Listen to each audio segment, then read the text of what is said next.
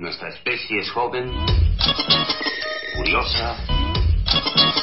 Hemos hecho los más asombrosos descubrimientos. Radioscopio. Ciencia para tus oídos. Hagamos un muy sonoro experimento.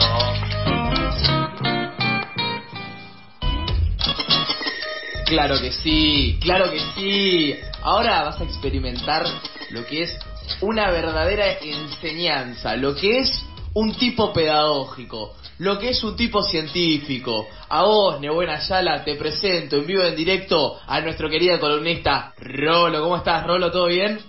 Bien, feliz, siempre chocho de estar acá haciendo la columna. Un poquito de ciencia en la mañana. Me encanta un poquito de ciencia en la mañana, me hace sentir que todavía sirvo para algo. Aparte, hola Rolo, buen día. Yo siempre lo escucho esto, ahora me siento en la clase, como que soy Claro.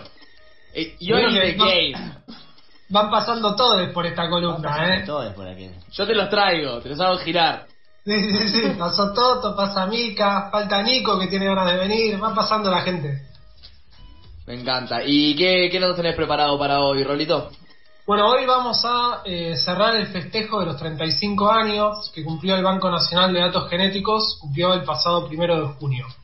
Eh, para los que recién se enganchan, recuerden, digamos, está todo subido en Spotify de pasadas, ¿sí? En Radioscopio.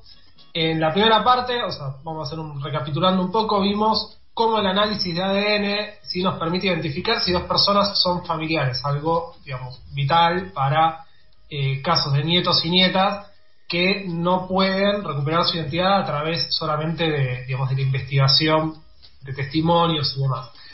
En la segunda parte vimos la historia del Banco Nacional de Datos Genéticos, de cómo la lucha de las abuelas inclusive impulsó avances científicos.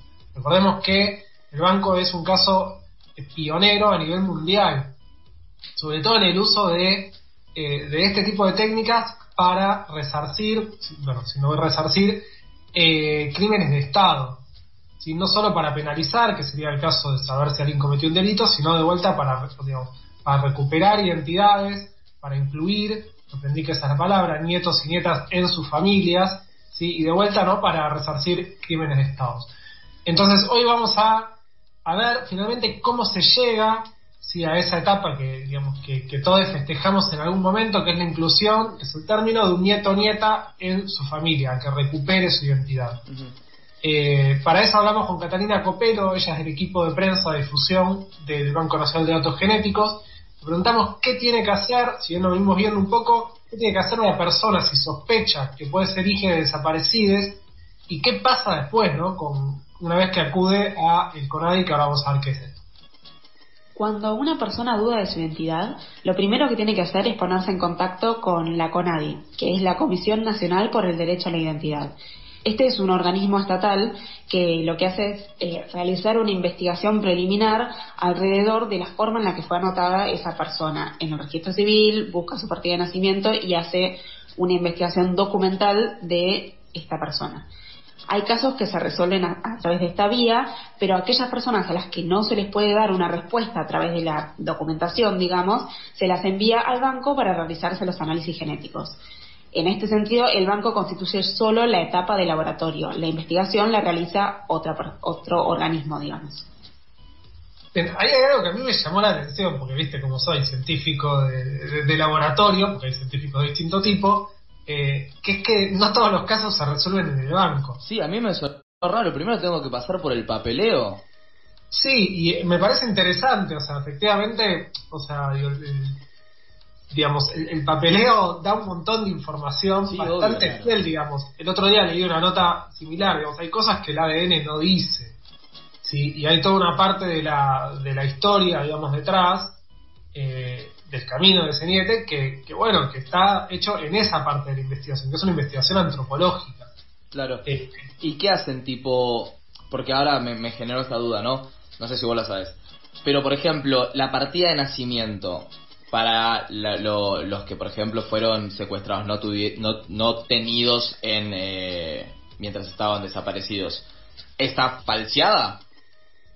Eh, no, o sea, digo, de vuelta no, no, no es puntualmente mi campo, pero lo que sí sé es que la- el caso de personas que nacieron en cautiverio hay que ver la fecha, muchas veces está falseada, y quién la firma, por ejemplo. Entonces, eh, o por ejemplo, eh, empiezan a cruzar testimonios de gente que estuvo em, que estuvo en cautiverio, que estuvo secuestrada, y que alguien dijo, bueno, yo vi una persona embarazada, o sé de una persona embarazada en tal lugar, me cruza que, bueno, eh, no sé, que una desaparecida estuvo en ese lugar en ese momento, que podía llegar a estar embarazada. Ahora vamos a contar de un caso puntual que me parece interesante. Excelente. Eh, pero bueno, digamos, todo eso es un montón de información previa y es la CONADI la que solicita que se tome la muestra de una persona. No vas directo al banco, sino que es a través de la CONADI. Eh, ahora, la pregunta, uno, uno va, deja una muestra de material genético, que puede ser sangre o saliva, en el banco y preguntas qué pasa con eso después. Entonces, Catalina nos comentaba esto. Cada muestra que ingresa al banco realiza dos caminos. Por un lado, una parte de esa muestra se guarda en nuestro archivo de material genético, en un soporte especial para evitar que se degrade la muestra, digamos. La otra parte ingresa en el laboratorio para poder obtener el perfil genético de esa persona. Lo primero que se hace con la muestra es la extracción de ADN.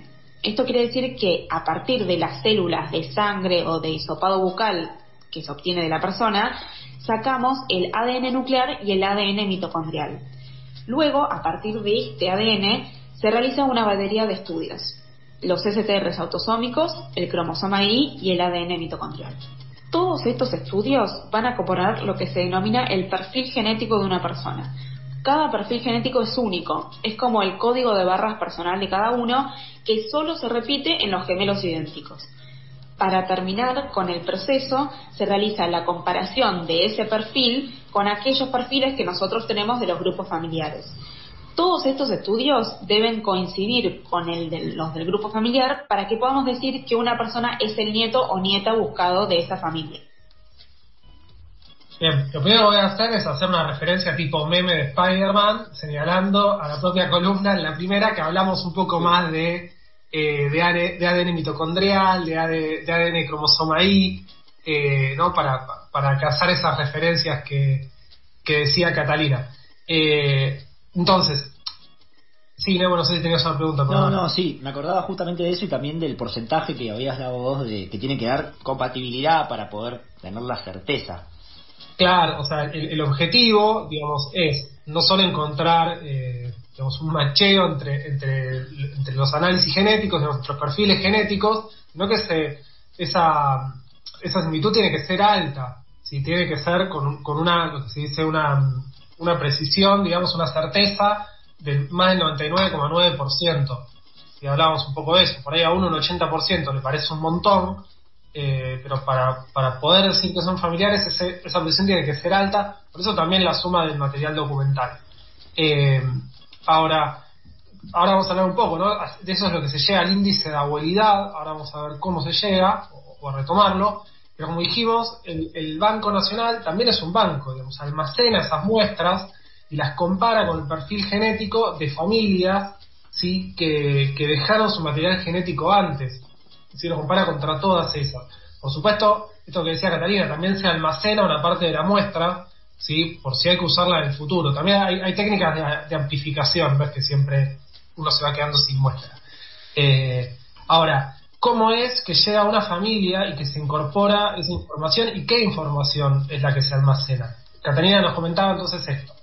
La incorporación de una nueva familia al banco se hace a través de la CONADI. Ellos realizan la investigación correspondiente, ya sea porque hubo una denuncia o un testigo del parto, y nos envían una nota formal indicando la incorporación de esa familia a nuestro archivo. Luego de ello se pide la toma de muestra de los familiares de la misma forma en la que se hace con los posibles nietos o nietas. Las muestras que se decidan tomar va a depender de cada grupo familiar, ya que no es posible contar con la información de los padres de ese joven buscado, siempre se va a apuntar a obtener las muestras de los cuatro abuelos paternos y maternos. Pero hay veces que esas muestras tampoco están disponibles en su totalidad y por eso buscamos incorporar a la mayor cantidad de familiares que puedan aportar la información genética que necesitamos para que esa familia encuentre a su nieta o nieto. Estos pueden ser tíos maternos y paternos, hermanos, medios hermanos, abuelos, bisabuelos y así, todos los necesarios para que esa familia esté lo más completa posible y si ingresa una persona se pueda determinar si forma parte o no de esa familia. Bueno, ahí está un poco, Neue, lo que, lo que preguntabas. O sea, recordemos que esto digamos, es un rompecabezas donde faltan piezas importantes que son que es información de padre y madre. ¿sí? Eh, ahora, para completar ese perfil genético, la información que se toma es de donde se puede.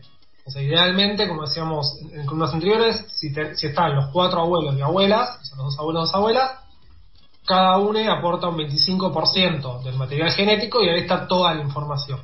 Pero si no está, eh, aún así se puede recuperar. Ahí es donde entra digamos, toda una parte estadística, ¿no? A partir de, eh, del ADN de otros familiares, tíos, tías, hermanos, hermanas, eh, donde entra, digamos, la, parte estadística y un modelo matemático donde se puede predecir con cierto grado de, de, certeza si ese nieto o nieta es, bueno, familiar de una de las abuelas. Ahora, me parece interesante marcar que, digamos, que lo que hace el, banco es cruzar toda la información de los de las personas que dudan de su identidad con la de todas las familias que están buscando nietos. Hay casos donde eso no sucede. No sé, por ejemplo, el, caso de Guillermo Amarilla Molfino, y una nota muy linda en, en eh, él dudaba de su identidad, lleva, o sea, va a la CONADI, le dicen que sí, va a dejar su muestra y no cruza con ninguna de las familias en, un primer, en una primera etapa. Porque la familia, cuando secuestran a la, a la madre de Guillermo, eh, no sabía que ella estaba embarazada. Claro, no estaba nunca esa familia en búsqueda. Claro, no saber ni siquiera eh, dejó, dejaron su, la muestra de la familia, o sea, no está el perfil ese. Eh, entonces, por eso es importante, digamos, que ante la duda o, o si uno tiene un familiar desaparecido, desaparecida, que está bien recurrir a esto y dejar ese perfil genético, porque no se sabe, muchas veces no se sabe. Eh, entonces, bueno, finalmente lo que sucede es que una vez que, se obtiene un, positivo, digamos, piensen que el, el, banco recibe alrededor de 1.200 personas por año, ¿sí? o sea, en promedio eran 120 por mes. Es un montón de gente. Es un montón de gente. Eh, ahora, de, entre familiares y eh, personas que dudan sobre su identidad. Ahora, depende mucho del año, ¿no? Si uno va viendo el, el, anual de cuántos, cuántos nietes son recuperados, eh, depende, hay casos donde hay 10, hay casos donde hay 3, 4, ninguno, los casos son muy pocos.